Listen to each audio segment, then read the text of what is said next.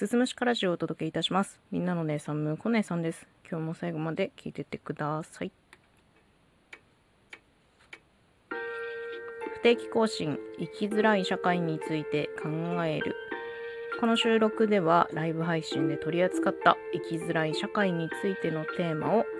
フィードバックとしてサクッとまとめたものになります。今回はですね、自分と向き合うって大変だよねっていう話をサクッとしていきたいなと思います。結構周りからですね、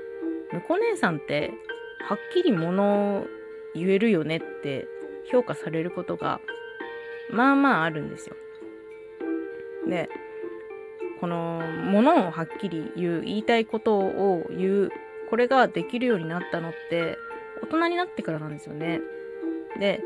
こういう風になるためには自分と向き合うということを幾度も繰り返す必要が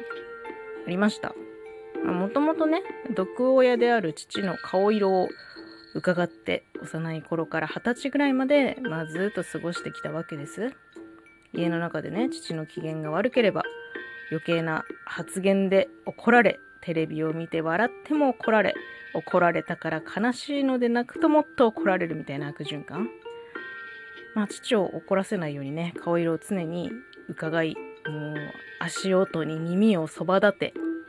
で感情も殺さざるを得なかったかなというふうに思うんですよ。そしたら、もう当然のことなんですけど、自分のことがよくわからなくなってしまった。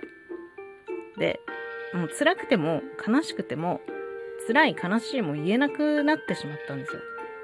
で、そういう風にね、二十歳ぐらいまで過ごしてきて、で、結果歪んだんですね。歪んだ私は大人になって精神科にかかりますと。そしたら、とある精神疾患であることを告げられます。で、この精神疾患を告げられた時、これはね、当時の私には非常にショックなものでした。自分が普通から外れるショック加減。ね。あ、私普通じゃないんだ、みたいな。どっか異常なんだ、みたいな時のショック。でもこれを受け入れなければ前には進めないし、まあ、ちょっとずつ良くなっていくことを寛解って言うんですけど、寛解を目指すためには、これまで目を背けてきた自分自身と向き合わなきゃいけなかった。自分には何が足りないのか、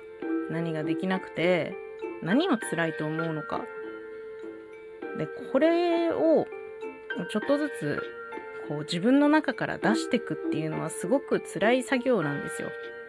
誰だって自分のダメなところと顔つき合わせるのしんどいじゃないですか。恥ずかしいし、もう悔しいし、すごいショックも受けるし、もどかしさみたいのもたくさん感じてきた。まあ、具体的な方法としては、カウンセリングと、あと日記をつけること。自分が感じていることをきちんと外に出す訓練みたいなことをもう何年という時間をかけてやって自分と向き合い続けてたら自分自身がどういう人間なのか少しだけね分かるようになったんですよ。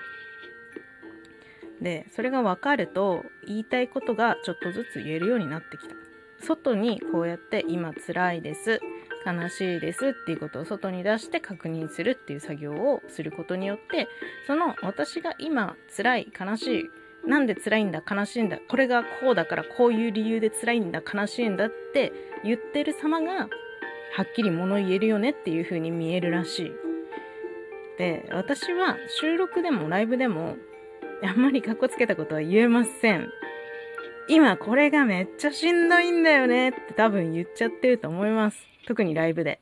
そうやって口にして今しんどい自分を受け入れているんです。はい。まあ辛いとかね、悲しい、しんどい、逃げたい。言ってもいいと私は思いますよ。うん。言えるようになって、私は少しだけ楽になれたかなというふうに思います。言えないのすごく辛くないですか？今こんなに辛いのに辛いとすら言えない状況ってもう八方塞がりですよ。それぐらいは私全然言っちゃってもいいと思う。うんなんか今日は辛いから辛いみたいな。全然言っちゃってもねいいと思いますよ。ただそうやって言えるようになるためには少なからずこう自分自身のなんだろう内面的な部分とか、うん、そういったことと向き合っていかなきゃいけないから自分の性格とか考え方の癖とかどうして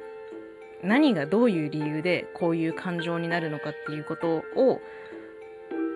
まあ向き合っていくっていうのはすごくもう修行修行だよ。修行なんだけど自分と向き合ってあげると少しだけ楽になれるかもしれない。少しだけ。今日はねちょっとその自分と向き合うっていう修行についてのお話でした。